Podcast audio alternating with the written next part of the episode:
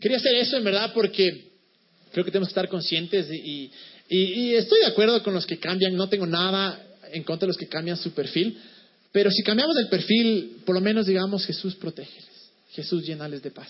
Pero bueno, eh, estamos en nuestra serie imposible, ahora es la última semana, es la última semana, y, yo creo que esta semana en verdad yo, eh, eh, estoy orando y estoy esperando que esta sea la semana que más nos impacta de esta serie. Porque el punto de, esto, obviamente, eh, en el, al tiempo largo es que veamos resultados externos. Pero lamentablemente las cosas no cambian de la noche a la mañana. Sería hermoso poder tener una varita y decir, bueno, cambia, cambia, cambia. Y, vengo acá un día, escucho que Dios es bueno y que todo lo puede hacer y al siguiente día todo está perfecto. Sería hermoso, pero vivimos en el mundo. Y, y el mundo es un lugar imperfecto. Y, con eso, el punto de, toda esta serie sí es que eventualmente nuestro alrededor o lo de afuera nuestro cambie, pero la, motivación principal es que nuestro interior cambie, que algo dentro de nosotros se active o algo dentro de nosotros en verdad pueda llenarse de esperanza de nuevo y decir, no importa lo que venga, todo es posible. Para Dios todo es, todo es posible, no hay nada imposible para Dios. Y al estar ya en este punto de la serie, ya son cuatro, es la quinta semana, como tuvimos una semana que no estuvimos, ya son seis semanas que estamos acá. Y en estas seis semanas, claro, muchos tal vez llegan al punto que dicen, pero ya he orado y he hecho lo que me dicen y, he creído y, he tratado de cambiar mis pensamientos y he tratado de soñar en grande, pero simplemente no pasa nada. Y la semana pasada, la Gaby y el Juanca, buenos amigos que vienen acá, me hicieron una pregunta tan válida que yo creo que todos nos hemos hecho esta pregunta. ¿Hasta cuándo espero?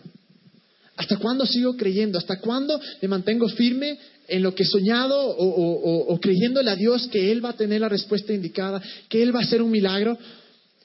Y la respuesta es sencilla, pero muy complicada. Esperamos hasta que suceda. Prefiero yo morir creyendo a decir al final de mis días, qué bruto me di por vencido a la vuelta del milagro, me di por vencido a la vuelta del momento en el que iba a encontrar lo que tanto soñé. Y es muy fácil cuando comienza uno a creer esto, porque ¿qué pasa muchas veces? Antes no sabíamos que, o, sabíamos que sí, Dios era bueno, y, tal vez muchos no sabían que todo era posible. Y llegamos acá y semana tras semana, como que nos llenamos de fe, de esperanza, decimos, sí, todo es posible, todo es posible, pero luego va pasando los días, decimos, pucha, no pasa no sucede. Y comenzamos a volver a lo que, a lo que éramos antes de que comience esta serie. Comenzamos a ver atrás y decimos, chuta, no, esperé tanto tiempo y no sucede todavía. Y como que esa fe, como esa inspiración, esa esperanza que teníamos, comienza a decrecer. Y claro, el, el, la, la, ¿cómo se llama? La primera reacción es decir, no, voy a dar por vencido. Y, y, yo creo que Dios entiende tanto esto, porque si vemos las pantallas, en Proverbios 13, 12, dice esto. Dice, la esperanza frustrada aflige el corazón. El deseo cumplido es un árbol de vida. Dejémoslo ahí un momento. Dice, la esperanza frustrada aflige el corazón. Hay una versión que dice, la esperanza frustrada enferma el corazón. Y no se refiere necesariamente a que ah, te va a dar un ataque al corazón o no, no. Se refiere a que nos afecta tanto a veces emocionalmente. La esperanza frustrada que hemos soñado, hemos creído, hemos esperado, hemos orado, hemos confiado en Dios, pero claro, llega un punto en el que esa esperanza se frustra porque no vemos resultados. Y ahí dice, enferme el corazón. Nos sentimos deprimidos, nos sentimos que em, afligidos. Y en verdad decimos, bueno, ¿para qué soñar? ¿Para qué creer? ¿Para qué? Y me ha pasado, les digo, porque ah, una cosa que siempre soñamos cuando creamos aquí en One es crear un lugar seguro donde la gente pueda ser honesta, donde la gente pueda decir, es lo que me sucede en la vida. Yo les digo, soy el primero. Sí, ayer le decía a la Lu, a mi novia le decía, mi amor, creo que es de las veces más difíciles predicar mañana, porque en mi vida estoy viendo que estoy pasando por cosas que, no son las mejores, que son cosas que he soñado y he creído y no he visto resultado. Pero sería muy fácil para mí decir, no, Dios lo hace todo en un instante y mi vida es perfecta, pero no es así. Él puede decir, estoy con muchos de ustedes en ese punto en el que decimos, hijo madre, mi corazón está enfermo, está dolido, está afligido, porque no he visto resultados. Pero es ahí cuando podemos saber que la respuesta es, es Jesús. Esa es la esperanza para nuestras vidas, saber que hay algo más allá de nuestras manos, algo allá más allá de lo que podemos controlar, que puede traer esperanza y puede hacer que, sea de la noche a la mañana o en un tiempo, nuestra situación cambie por completo. Y les digo, sí, hay cosas que tal vez no son de vida muerte. O sea, no es de vida muerte que yo venda mi carro y me compre un nuevo. No. Pero para muchos tal vez es una enfermedad terminal. Para otros es has soñado años y años con encontrar tu novio, tu esposo, tu esposa, eh, y simplemente te has dado o se has encontrado un desgraciado tras otro desgraciado, o una desgraciada tras otra desgraciada, para no generalizar. Así es que, y claro, y dices, hijo de madre, ¿hasta cuándo? Simplemente llegas a tu casa y dices, no tengo un centavo, o mi papá se está muriendo, o mis amigos me han abandonado, y son situaciones tan duras que decimos, no, ya no puedo más voy a dar por Y junto con eso, la Biblia dice una cosa, la Biblia dice esto, dice que tenemos un Salvador que habla de Jesús, que se identifica con nuestras debilidades. Es decir, Él sabe lo que sentimos. En otra parte de la Biblia incluso dice que Dios colecciona, no colecciona, sino que recoge nuestras lágrimas. Él sabe exactamente. Lo que nadie sabe cuando te vas a dormir, lo que nadie sabe cuando lloras antes de dormir o cuando te despiertas, o esos pensamientos que has tenido, Dios lo sabe y aún así está con nosotros. Y por esa razón yo creo que la Biblia está narrada con el Antiguo Testamento, son historias tras historias. Porque cuando uno escucha una historia, uno puede ponerse en ese papel y cuando luego lee que dice que Dios no hace excepción de personas, puede decir si le pasó a él, me pasó a mí. Por eso cada vez que nosotros leamos una historia, la manera en la que debemos leerla es diciendo, yo soy ese personaje. ¿Cómo esto aplica para mí? hay una historia que si alguna vez fueron cristianos o son cristianos, son católicos, muy probablemente habían escuchado esta historia. Y es una historia muy conocida, pero yo quiero darles una perspectiva diferente al final. Pero voy a hablar primero de la historia de José. No sé si todos han escuchado la historia de José desde el Antiguo Testamento, pero José tenía 11 hermanos, era el hijo de Jacob. Jacob era una persona extremadamente apegada a Dios, luego se convirtió en Israel y de ahí sale la tribu de Israel y lo que ahora conocemos los judíos y, el país de Israel. Pero bueno, eh, José eran 12 hijos, él era el número 11, tenía 11 hermanos. Pero lo que pasaba con José es que José era un chismoso. Era un chismoso, el hombre era un desgraciado, el man era el típico que iba, les veía a los hermanos lo que hacían y, le decía al papá, y cuando les mandaban a atender la cama, o sea, era el típico y cogía, atendía mucho mejor y era papi y ya terminé. Entonces, obviamente los hermanos le odiaban, le detestaban. Y para colmo, por esas actitudes que tenía José, era el hijo favorito de Jacob, era el hijo preferido. Entonces, imagínense esto, son dos hermanos. Obviamente su padre Jacob está interesado más que nada en uno y ese man es un chismoso. Ese man es, o sea, es, lo peor que puede pasar a los hermanos. O sea, el que te delata, el que, el que siempre está, nunca está ayudándote, nunca está colita. Entonces llega un punto en que los hermanos obviamente se cansaron. Pero el papá le amaba tanto que le regala una, una bata. En esa época obviamente no usaban jeans, nada, sino una bata. Entonces, una bata de colores. Y el man usaba, o sea, encantado esa bata. Eh, de arriba abajo, y cada vez que, que, los hermanos veían la bata, se comían cemento. Pero para lo que significaba esa bata era que tenía el favor de su padre, que tenía la bendición de su padre, que tenía el aprecio y la aprobación. Entonces llega un día en el que estaban todos trabajando, y claro, eh, eh, José es el típico que todos trabajan, el man duerme, pero cuando llega el papá, el man está despierto. Y los hermanos le, le, cuentan al papá, pero no le creía porque era el hijo amado, el hijo preferido. Y el man tiene un sueño. El man sueña que hay una... Em, que estaban todos los hermanos haciendo unos atados de granos. Y de repente el atado de él se para y los otros atados se agachan, se arrodillan ante él. Y luego vuelve a soñar que la luna, el sol y once estrellas, significando los dos hermanos, se iban a arrodillar ante él. Y claro, sabiendo que este man ya era un orgulloso, ya era un sobrado, tiene este sueño. Y lo primero que hace el man es va y les cuenta a los hermanos.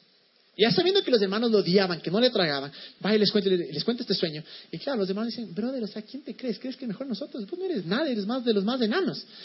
Y claro, eso primero, la primera, la primera cosa que nos puede enseñar ahí es que, bueno, les voy a contar qué pasó. Los hermanos se hartan de este man y dicen, bueno, el man está hecho el duro, vamos a una cosa, vamos a ir a, trabajar en el campo y vamos a, construir una fosa y le vamos a dejar ahí y le vamos a matar. Pero en eso le pusieron ahí en el hueco y en eso pasaron, eh, eh, pasó un carruaje con egipcios, una persona que se llamaba Potifar, y le venden al hijo, le venden al, a José, le venden. Y hasta ese punto, claro, los, los hermanos dicen, hijo y madre, es el hijo favorito de mi papá, ¿qué vamos a hacer? Cogen la bata de colores, le llenan de sangre y dicen que un animal le había matado. Y claro, horas antes o días antes, José había soñado que iba, que sus hermanos se iban a arrodillar ante él. ¿Y qué pasa? Horas después, el man está encarcelado y vendido, no, encarcelado, vendido como esclavo, sin saber a dónde va. Y la primera cosa que podemos ver ahí es, es esto, es, yo sé que muchos tenemos sus sueños y tenemos grandes aspiraciones, pero no siempre es lo mejor compartir con todos. No siempre es lo mejor ir y contar a las personas, porque hay veces que tú le cuentas a alguien con toda la emoción, diciendo, hijo de madre, me va a decir, qué hermoso, voy a poner un negocio, y piensa que te vas a decir, qué hermoso, pero no, es Ecuador, no va a funcionar. O me voy a ir a, qué sé yo, a estudiar eh, en Hawái y me voy a ser biólogo marino. No, no, ¿sabes qué? Eh, ¿Por qué no te vas a Atacames nomás? ¿Para qué vas a soñar? Y es lo que pasa. El man por bocón va y cuenta esto y mira a dónde les lleva. Y es por eso que es tan importante, primero que nada, saber con quién compartimos nuestros sueños, porque hay gente que son ladrones de sueños o, matadores de sueños de verdad. Y no solo eso, sino que es tan importante rodearnos de nuestra vida de gente que, que nos puede decir, sí puedes, yo creo en ti. Y ayer de noche yo conversaba con la Lu y yo les digo, una de las cosas que más doy gracias a Dios es que la luz sea una persona que ama a Dios como yo. Y no saben lo importante que es. si están solteros acá, vean, no se conformen con alguien que, no, que no le siga a Dios o que, o que no ame a Dios como ustedes, porque es tan importante tener alguien al lado tuyo. Ayer me mandaba mensajes y me decía, ¿sabes qué? No importa lo que estás pasando, vamos a dejar que Dios nos guíe y no vamos a dejar que, que ¿cómo se llama? Que darnos por vencido. Y vamos a orar hasta que veamos algo bueno. Y eso es de tanta, tanta, eh, me, levantó tanto, saber que el amor de mi vida está al lado mío, diciéndome, qué pena, brother, ve, no, no te vayas a, a, a Hawái, nomás ahí a Atacames, o al río Machangara, ahí tienes agua. Entonces, ¿me entienden? El tener alguien al lado tuyo, no tiene nada que ver con, el mensaje, pero ahí de gratis nomás, el tener alguien al lado tuyo que te pueda decir, ¿sabes qué? Dios es bueno, Dios está contigo. Hace tanta diferencia. Pero bueno, entonces este man por bocón coge, le, dice a los hermanos, todos van a ser mis, eh, eh, se van a rodear ante mí. Entonces cogen al man, le mandan a donde esté Potifar, pero no se olviden que este man tenía la bendición, que sí, e, e, era la, era la, la, bata, pero también tenía algo especial. Entonces coge, llega a trabajar, entonces inmediatamente se hace el sirviente número uno, el preferido. Y claro, la esposa de Potifar, Potifar era un poco mayor, la esposa pucha, estaba golosa, quería hacer cositas con este man, le llama al cuarto y le dice, ya, pues José, ahora sí, muéstrame si eres hombre. Entonces José, obviamente, como le ama a Dios, dice, no, yo no voy a hacer esto y se va la man coge, se indigna, se rompe el vestido y va y le dice a, Potifar, le dice, brother, ahí está tu sirviente José, que es buenísimo, el man me quiso violar. Entonces Potifar pierde la cabeza y dice, bueno, te vas a, la cárcel.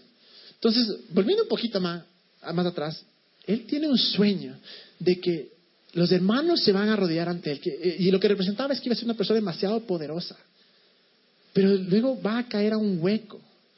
Luego del hueco donde no ve salida, le venden como esclavo. Y no es conforme con eso. Cada vez él trata de salir. Trata de salir del hueco, esclavo. Ya de esclavo, trata de superarse a la cárcel. Llega a la cárcel y tenía dos, estaba con dos compañeros de, cuarto, de cuarto, de, celda. Y estaba ahí y, los manes, eh, los dos sueñan, sueñan una cosa y le cuentan los sueños a José. Y José inmediatamente les interpreta los sueños.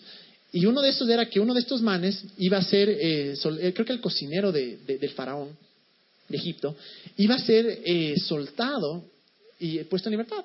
Entonces, de, hecho, le sueltan, le ponen en libertad y José le dice una cosa, le dice, no te olvides de mí, cuéntale al faraón de mí, cuéntale a mí para yo poder salir. El man sale, obviamente se olvida por completo, ni cuenta a nadie, y dos años más pasa José metido en la cárcel. Pero yo creo que en su mente seguía, ahí hay un sueño. Algo Dios me prometió, algo Dios me dijo que iba a hacer. En eso, el faraón tiene un sueño.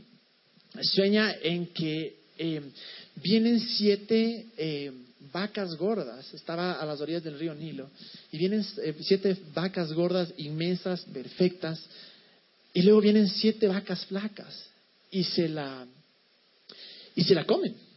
Entonces, inmediatamente se, se levanta, vuelve a acostarse y vuelve a tener otro sueño. Y sueña que, que hay, eh, hay un tallo con espigas de, trigo y salen siete y eran perfectas, hermosas, llenas de cosecha. Y luego salen siete más y se las comen. El man se levanta desesperado y comienza a pedir a todos, llama a todos a que le, adivinen y nadie le adivinaba. En eso, este mancito, el cocinero, se acuerda que el pana le había ayudado y dice, sabes que yo conozco a alguien que te puede interpretar el sueño. Entonces, bueno, dámale. Entonces viene José y apenas llega José, se pone adelante y, y ¿cómo se llama? Y le dice, le dice, bueno, sí, ve, sabes que tu sueño es bastante sencillo. Soñaste dos veces, entonces quiere decir que ya va a suceder. Y le dice, lo que significa es que acá en Egipto y en los alrededores van a venir siete años de abundancia. Tanta abundancia como nunca antes ha habido. Pero después de esos siete años van a venir siete años de sequía. Entonces, claro, ese rato, eh, ¿cómo se llama? Eh, el, el, faraón se vuelve loco y hace lo siguiente. Génesis 41, 38 al 40. Miren lo que sucede cuando, cuando, cuando eh, José le dice al faraón. Entonces el faraón les preguntó a sus servidores.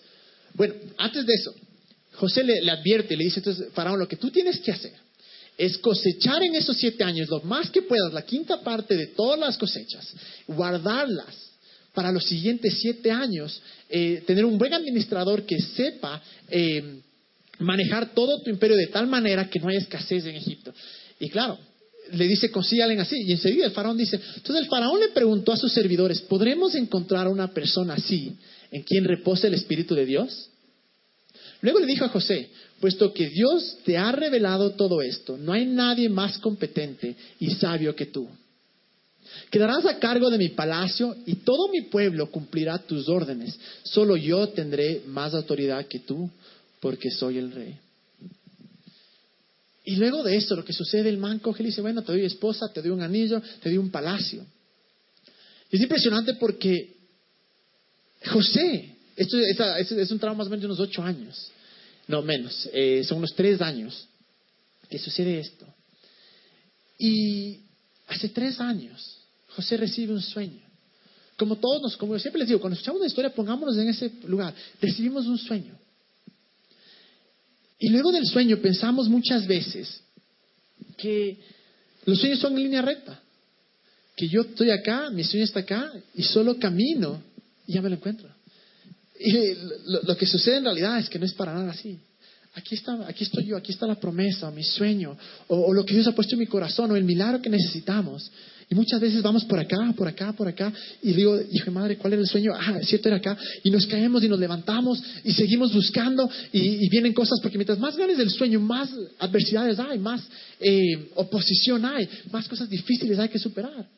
Entonces, me encantaría que los sueños o, lo que estamos creyendo tanto sea una línea recta, pero a veces no es así. A veces nos lleva de lado a lado, retrocedemos, nos caemos, nos levantamos y al fin llegamos a un punto donde está José ahora, donde sí, él solo había soñado, hasta ahora él había soñado que la, se le iban a arrodillar a él, que es una persona poderosa, pero no solo sucede eso, sino que esto todavía no sucede en la historia, pero ya es una persona poderosa y, uno, y la bendición de Dios es tan espectacular, tan increíble, que no solo te da lo que soñaste, sino que sobrepasa tus expectativas. Tal vez José solo soñaba con eso, pero viene el faraón y le dice, te voy a poner a cargo de absolutamente todo Egipto después de mí. Es decir, tú puedes hacer lo que te da la gana. Y no solo eso, te voy a dar una esposa, te voy a dar una mansión y te voy a dar dinero en abundancia. Y a veces así es la, las bendiciones de Dios. A veces hemos soñado tanto por algo, pero lo hemos limitado porque pensamos que solo esto es el sueño. Pero en el momento, en la preparación, Dios coge y dice, no, yo tengo más, yo tengo más. Y una vez más, nunca caigamos en el error de decirle seguimos a Dios por lo que me puede dar. Porque no le seguimos por eso. Le seguimos porque Él es Rey, porque Él es el Señor, porque Él es Jesús, porque es nuestro Padre, porque sin Él no podemos nada. Pero sus beneficios, como dice la Biblia, que no nos olvidemos de ninguno de sus beneficios, es que Él suple los deseos de nuestro corazón. Que es un Padre tan lleno de amor que nos quiere dar la mejor vida posible. En Juan 10.10 10 dice que Él vino a darnos una vida en abundancia. Entonces, Muchas veces pensamos que, claro, mi sueño va a ser inmediatamente, por más que Dios nos prometió, por más que Dios nos dijo. A veces pasamos por circunstancias que forman nuestro carácter. No necesariamente digo que son la voluntad de Dios, porque muchas de las cosas que vienen a matarnos no son de Dios, pero si hay circunstancias en las que caemos. Y miren lo que dice la Biblia. Dice esto, dice eh, Romanos 8:28. Dice esto. Y sabemos que Dios hace que todas las cosas cooperen para el bien de quienes lo aman y son llamados según el propósito que Él tiene para ellos. Y sabemos que Dios hace que todas las cosas cooperen para Él. No dice, sabemos, manda todas las cosas. No, dice, sabemos que Dios hace que todas las cosas cooperen para aquellos quienes lo aman y son llamados según el propósito que Él tiene para ellos. Esto es sencillo porque muchas veces en este versículo, se han escuchado antes, nos quedamos eh, estancados en el, chuta, tengo que amarle. Oh, ¿y, el llamado? No, la Biblia dice que le amamos porque Él nos amó primero, entonces es que sabemos su amor, vamos a amarle. Y luego dice el llamado, de acuerdo a lo que hemos llamado a su propósito, el llamado no depende de ti, sino el llamado que Dios puso en tu corazón. Es decir, que automáticamente clasificamos a esto. Y hay una razón por la cual yo creo José se mantuvo en pie y no se acostó con esta pilla, la esposa del, de Potifar, sino que dijo, no, hay algo mejor. Porque yo creo que, o sea, en su mente él tenía esto decía, hay algo mejor. Yo conozco a mi Dios. Yo sé, porque él vio la relación que tenía su padre Jacob con Dios. Y él podía, y estoy seguro que mientras maduraba, obviamente dejó de ser idiota, dejó de ser pendejo. Y decía, no, hay algo tan grande. Hay algo tan hermoso. Yo creo que mi Dios está conmigo. Yo creo que aun cuando caí en el, en, el hueco, Dios está conmigo. Yo creo que aun cuando me vendieron como esclavo, está conmigo. Aun cuando perdí mi trabajo, aun cuando me enfermé, aun cuando me cortó mi novia, aun cuando se murió mi amigo, aun cuando me quedé sin nada, aún Dios está conmigo. Y es súper fácil a veces decirlo, pero cuando estás en esa situación y estás en el fondo del hueco, es difícil coger y decir, Dios, tú estás todavía ahí conmigo. Es difícil, yo sé. Pero yo creo que en esos momentos es cuando José más se aferraba y decía, Dios, no puedo creerte, pero ayúdame. Dios, no puedo salir de acá, pero ayúdame.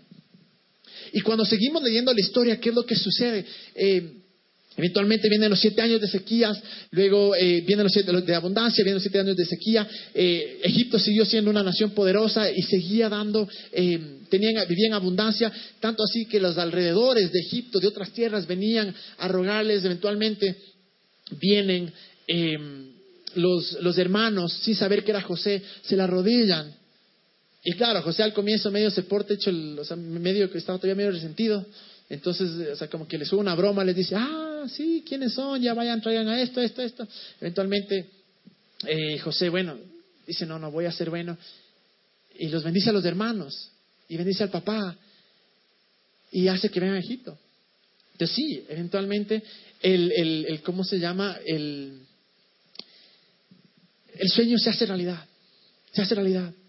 Pero esa es la parte de José que estamos viendo ahora, la parte que José, muchos como nosotros, somos como José, que tenemos el sueño, hemos creído por un milagro, por una señal, por alguna cosa, y son cosa tras cosa, y un día me levanto con más dolor, y el otro día veo más lejos, y el otro día leo a alguien tener que dice que hijo de madre, los que les duele esto se van a morir, se van a quedar paralíticos. Y digo, me fregué, pero luego no, me levanto y digo, no, Dios, tú todo lo puedes hacer. O cojo y digo, ahora sí me amarré, encontré a la persona que me va a amar, y sale que es un desgraciado, y, y te maltrata, y cortas, y terminas peor que antes, y luego esa persona vuelve, y dices, ay, sí, qué lindo cambió, pero en verdad no cambió, y nos sentimos pésimos. ¿Por qué pasa? Y claro, entonces en ese momento dices, Dios, ¿y dónde estás? Dios, ¿dónde estás? Pero luego de eso, si solo tenemos en mente que todo obra para bien, que de algo de esta situación, no es necesariamente Dios me mandó acá, pero las circunstancias de la vida y el sueño me mandó acá, pero todo obra para bien. De alguna manera, Dios va a hacer que eso, que fue hecho para tu destrucción, para tu mal, lo va a cambiar y va a hacer que sirva para bien. Yo estoy seguro que cuando eh, José gobernó la tierra, podía ver atrás, decía, a ver, cuando yo era esclavo, yo aprendí a hacer esto, eso, esto. Entonces puedo enseñarles a hacerlo. Cuando yo era, estaba en la cárcel, yo aprendí tal vez que sí, muchas mañas, muchos trucos, sé cómo viven los ladrones, no sé. Pero de todas estas cosas, Estoy seguro que José aprendió algo. Y al decir esto, no estoy diciendo, confórmate en el luego que donde estás y baja los brazos y di, ah, bueno, así es la vida. No. Estoy diciendo, saca lo máximo, el provecho más grande de la situación en la que estás. Tal vez no puedes sacar provecho de estar enfermo. A mí me arde la espalda y sigue. Y no puedo sacar provecho y decir, qué hermoso voy a aprovechar que me arde la espalda y me voy a quedar en la casa que he estado. Obviamente que no. Pero puedo hacer lo que es más fácil, que muchas veces hago, decir, ay, ya me cansé, ya, o sea, ya no quiero saber nada. Pero gracias a Dios tengo una novia que me dice, no, no te des por vencido. Gracias a Dios está Dios ahí que me habla y me dice, no te des por vencido. Y nosotros sí hemos soñado tanto tiempo con algunas cosas. Estamos tan eh, dispuestos, estamos tan preparados para botar la toalla y decir, no, me doy por vencido. Pero no podemos olvidarnos que tal vez esas cosas que nos suceden, aun cuando no son enviadas por Dios necesariamente, sí nos pueden preparar para el futuro o pueden crear nuestro carácter. Pero esa es la parte, como les decía, la parte de José. Solo estamos viendo la parte de José. Pero no podemos olvidarnos de otro personaje, que era su padre, que era Jacob. Que Jacob perdió a su hijo amado, al hijo que más amaba, a su hijo favorito, a su hijo con el que probablemente tenía todas sus ilusiones y probablemente había desde ya soñado con las cosas grandes que iba a hacer. Y de la noche a la mañana le dicen, papi, le mataron a tu hijo. ¿Cómo se sentía Jacob? Pero yo creo una cosa, yo creo que durante este tiempo lo que le mantuvo a Jacob y le mantuvo a José es lo que dice en Hebreos 6:19. Si podemos leer. Dice, tenemos como firme y segura ancla del alma una esperanza que penetra hasta detrás de la cortina del santuario. Dejémosle un momento. Dice, tenemos como firme y segura ancla del alma una esperanza. Y la pregunta que podemos hacernos ahora es, ¿Dónde está tu esperanza? ¿Cuál es esa ancla de la esperanza? Por más que yo le amo a la luz con todo mi corazón, ella no puede ser el ancla, porque ayer mismo me decía, si yo podría, cambiaría toda tu circunstancia, pero no puedo. Y muchas veces hacemos que nuestra familia sea el ancla. Que, y eso no quiero decir que no tienes que amar a tu familia con todo tu corazón, obvio que sí, pero dejamos que nuestro, que nuestro trabajo sea el ancla, que nuestros eh, talentos sean el ancla, que lo que yo puedo hacer sea el ancla, que mi cuenta sea el ancla, que como voy al gimnasio ese es mi ancla. No sé. Y hacemos que todas estas cosas sean de ancla. Pero aquí dice, tenemos como firme seguro el ancla del alma, una esperanza que penetra hasta detrás de la cortina del santuario. Está hablando de Jesús. estoy seguro que durante todo este tiempo, José y, Jacob tenían anclada su esperanza, que era Dios. Era Dios. Obviamente Jesús todavía no había sido revelado. Pero si lo traemos a nuestro tiempo, no nos olvidemos de una cosa. José llegó a estar donde estaba porque tenía el favor de Dios. Porque el favor de Dios estaba representado en esa bata de colores. Y representaba que donde quiera que él vaya, no importa lo que venía en contra de él, él podía superarlo porque Dios estaba con él. Y esa era su ancla. Ahora el punto es que nosotros estamos acá, después de Jesús, después de que Jesús murió, después de que Jesús sufrió por nosotros, después de que Jesús ganó todo por nosotros. Y muchas veces me sorprende que la gente siga diciendo, Dios, quiero tu favor. Eh, y que la gente diga, Dios favorece solo a ciertas personas o las que hacen esto, esto, cuando no es así. Si creemos en Jesús, si Jesús es el Señor de nuestra vida, inmediatamente tenemos esa bata, inmediatamente tenemos el favor de Dios. Y cuando dejamos que Jesús se el ancla de nuestra vida, se el ancla de nuestra esperanza, cuando vienen momentos difíciles y me caiga el hueco y me tomen prisionero y me, y me esclavicen, yo voy a poder decir no, porque yo tengo el favor de Dios, porque ese es mi ancla, porque yo le tengo a Jesús. Porque no se trata de lo que tú hayas hecho, de lo que puedas hacer, sino que se trata de lo que Jesús hizo por ti en la cruz. Y si solo podríamos decir, Jesús, te entrego todo, tú eres mi Señor, tú eres mi Dios, tú eres el Salvador y te voy a dar toda mi vida, en ese momento estamos diciendo, yo no puedo, pero tú puedes. Y esta es nuestra ancla, no nuestro trabajo. Y a veces cuando hemos caído tan bajo y hemos estado en lugares tan bajos de nuestra vida, la, la, la, el, ¿cómo se llama? El, la, lo que, la reacción inmediata es ir y ver otras salidas. Y si voy por acá, y si voy por acá. Yo sé que mi sueño es ir a Hawái, pero no, en verdad tal vez debe escuchar los que me dicen que me vaya al Machangra. Mejor me conformo con Atacames. Y comenzamos poco a poco a bajar, sin quitar mérito, mérito Atacames, pero comenzamos a bajar poco a poco y comenzamos a tomar decisiones en nuestra vida porque simplemente no tenemos un ancla, que es Jesús. Y yo les digo, yo en estos momentos es cuando más que nunca tengo que volver a mi ancla. Decir, no, Jesús, no he visto nada. Porque siendo honesto, yo estoy en muchas áreas de mi vida, yo estoy en los puntos más bajos que he estado en mucho tiempo. En mucho tiempo. Pero puedo tranquilamente coger y decir, ah, esto no sirve. ¿Para qué venga Juan? ¿Para qué predico? ¿Para qué hablo? ¿Para qué sigo creyendo? O puedo aferrarme a esa ancla. miren lo que dice en Hebreos 12.2. Dice, fijemos la mirada en Jesús, el iniciador y perfeccionador de nuestra fe que por el gozo que le esperaba soportó la cruz, menospreciando la vergüenza que ella significaba, y ahora está sentado a la derecha del trono de Dios. Me fascina esta parte que dice, primero dice, fijemos la mirada en Jesús, el iniciador y perfeccionador de la fe, pero luego dice, quien por el gozo que le esperaba. ¿Saben cuál era el gozo de Jesús? Tú, yo, nosotros. Cuando él veía su sueño, porque también Jesús tenía un sueño, y cuando le iban a matar, cuando le latigaban, estoy seguro que su ancla era el Padre y la promesa, y solo decía, hay un galardón al final, ¿quieres tú? Y lo que dice ahí es, menospreciando la vergüenza que ya significaba, y ahora está sentado a la derecha del trono de Dios. No se quedó en esa cruz derrotado como muchos piensan. Bajó de esa cruz. Está sentado a la derecha del trono de Dios. Está glorificado desde el Señor de señores, del Rey de reyes.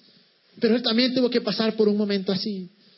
Y cuando dice ahí que pongamos la mirada en Jesús, el autor, hay una, una, versión que dice el autor y el consumador de nuestra fe, es decir, el que nos da fe y el que la perfecciona, el que puso el sueño y el que hace que ese sueño se haga realidad. Porque la Biblia dice esto, que Dios es tan fiel que el mismo que puso el sueño, que comenzó la obra en ti, Él es fiel y justo para terminarlo. Pero si no creemos que Jesús es el ancla de nuestra vida, si no nos aferramos de esa ancla, inmediatamente va a ser muy fácil desviarnos y botar la toalla y conformarnos con cualquier cosa. Conozco tantos amigos que soñaban con negocios, que soñaban con, tener una familia espectacular, que soñaban em, con, cambiar el mundo, que soñaban con, realmente hacer un impacto. Y hoy por hoy están viviendo una vida completamente normal, porque en algún punto, y es gente que confiaba en Dios, pero en algún punto quitaron sus ojos de Jesús, quitaron sus ojos de esa ancla que los mantiene en la esperanza y dijeron, no, yo puedo hacerlo o simplemente no es posible, así es que voy a tomar mi camino. ¿Y qué hubiera pasado si José decía, bueno, sí, para yo coger y ser aquí el duro,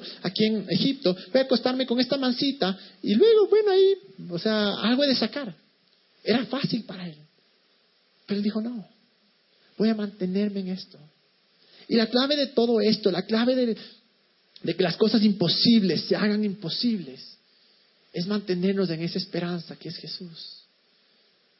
Pero si no conocemos quién es Jesús, el favor de Dios no te lo ganas, porque es inmerecido. No es que Dios a uno les favorece porque veces más, a otros no, no es así. El rato que tú comienzas a creer en Jesús, tienes el favor de Dios. Voy a pedir que la banda venga. Y mientras viene la banda, les voy a decir, seamos honestos con nosotros mismos, digamos, ¿dónde está mi ancla? ¿En qué parte está mi ancla? Tengo mi ancla en mi trabajo. Tengo mi ancla en mi novio, en mi novia, en mi familia. Tengo mi ancla en lo que, en cómo me veo. Tengo mi ancla en mis talentos. Si nuestra ancla no es Jesús, estoy convencido, convencido con todo mi corazón que no vamos a alcanzarlo todo lo que Dios tiene para nosotros. Porque tal vez alcanzamos el sueño, pero tal vez el costo sea demasiado grande. Tal vez perdemos nuestra familia, tal vez perdemos eh, otros sueños incluso, porque la Biblia dice que la bendición de Dios añade riqueza y no trae tristeza. Y no solo habla de riqueza física, o sea, billete. Habla en verdad de paz, de gozo, de, disfrutar la vida. Y tal vez hasta ahora hemos venido y hemos puesto todos nuestros ojos en un lugar donde no era nuestra, en una ancla ajena, una ancla que no era lo que tenía que estar. Pero ahora es la noche donde podemos decir, voy a volver a mi ancla.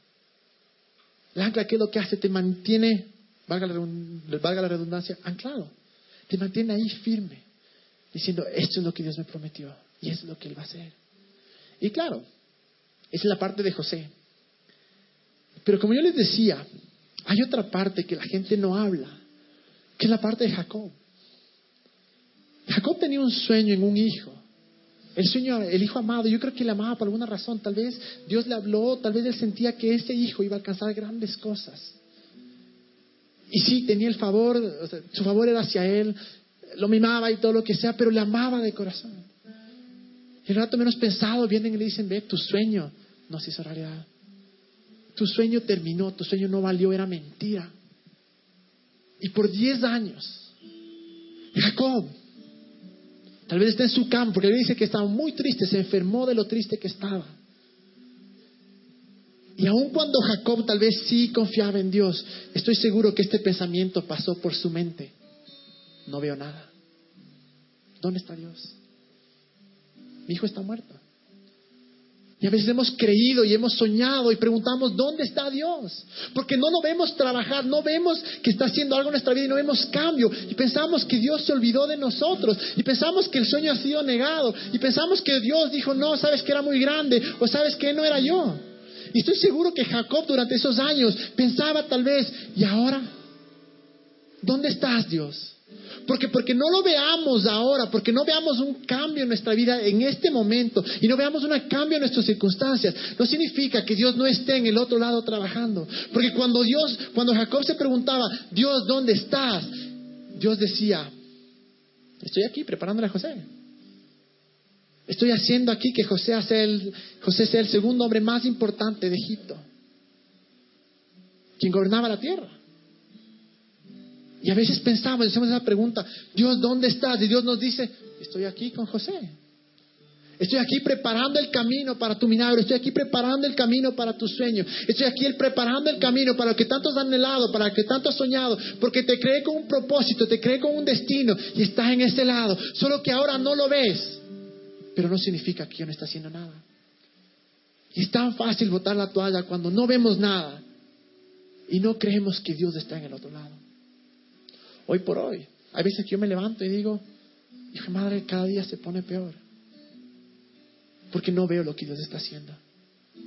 Pero va a llegar el día en el que puedes estar en el otro lado y poder mirar atrás. Y va a llegar el día en el que puedas estar en el otro lado y podamos mirar atrás y decir, wow, Dios estaba haciendo algo. Aun cuando no lo veía, Dios estaba haciendo algo. Y miren lo que dice en Génesis 46,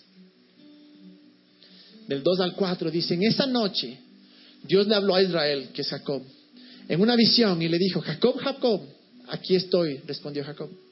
Yo soy Dios, el Dios de tu padre, le dijo. No tengas temor de ir a Egipto, porque allí haré de ti una gran nación. Yo te acompañaré a Egipto. Yo mismo haré que vuelvas. Además, cuando mueras, será José quien cierre, quien te cierre los ojos aun cuando tú mueras, va a ser tu hijo amado, porque no vas a morir sin ver lo que yo hice en José. Porque no vas a morir sin ver que yo fui fiel y si te prometí algo y si puse algo en tu corazón y si te di un sueño, no vas a morir sin verlo. Y le dice, y ese sueño que tuviste, en verle a tu hijo realizado, en ver a tu hijo completo, va a hacerse realidad. Y Él mismo te va a cerrar los ojos para probar mi fidelidad. Y así de bueno es Dios. Y así de hermoso es Dios. Y les voy a pedir que todos se pongan de pie. Porque es ahora cuando podemos decidir, o voto la toalla, o me aferro a esta ancla. Y aun cuando no vea la primera serie, hablamos de cómo Abraham veía con todas las estrellas sin ni siquiera verlo porque era de día. Y es ahora cuando podemos tomar esa decisión y decir, ¿me anclo? Y tomo mi ancla que es Jesús tomo mi ancla que es Dios y voy a creerle. Y aun cuando no vea nada, aun cuando no vea que mi espalda mejora, aun cuando no vea un trabajo, aun cuando vea que me siento mal, no significa que Dios no está haciendo algo. No significa que Dios no está en el otro lado preparando el camino para que llegues y digas, Dios, eres hermosa, eres espectacular. Y yo no sé cuál es el sueño. Para muchos es una enfermedad, dice yo quiero ser sano. Para otros tal vez es me siento solo, quiero una pareja. Para otros tal vez quiero un trabajo. Para otros tal vez estoy tan ah, lleno de adicciones a la pornografía o al trago o a la, droga. O simplemente dices estoy en una depresión tan grande que no encuentro salida en mi vida, no tengo esperanza. No vemos todo lo que Dios está haciendo. Pero no olvidemos que la fe ve lo invisible.